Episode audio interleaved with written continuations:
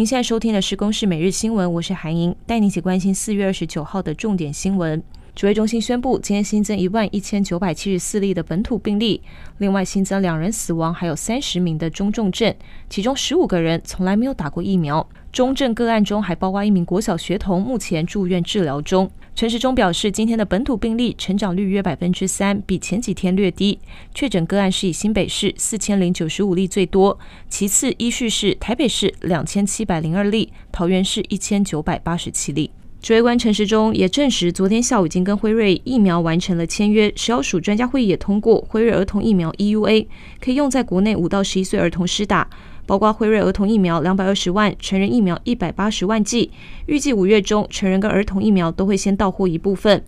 而五月五号，台北市就将为国小学童施打莫德纳疫苗。今天更到校园进行模拟演练，担心会就此冲击施打莫德纳疫苗的意愿。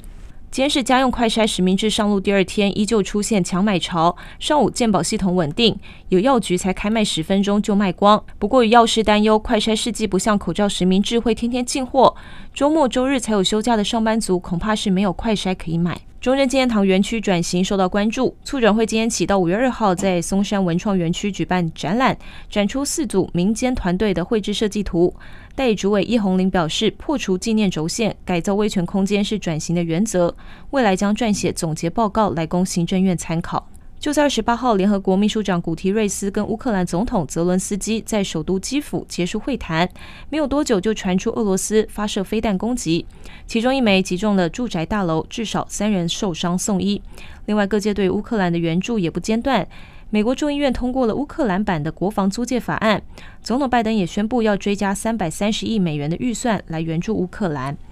以上由公视新闻制作，谢谢您的收听。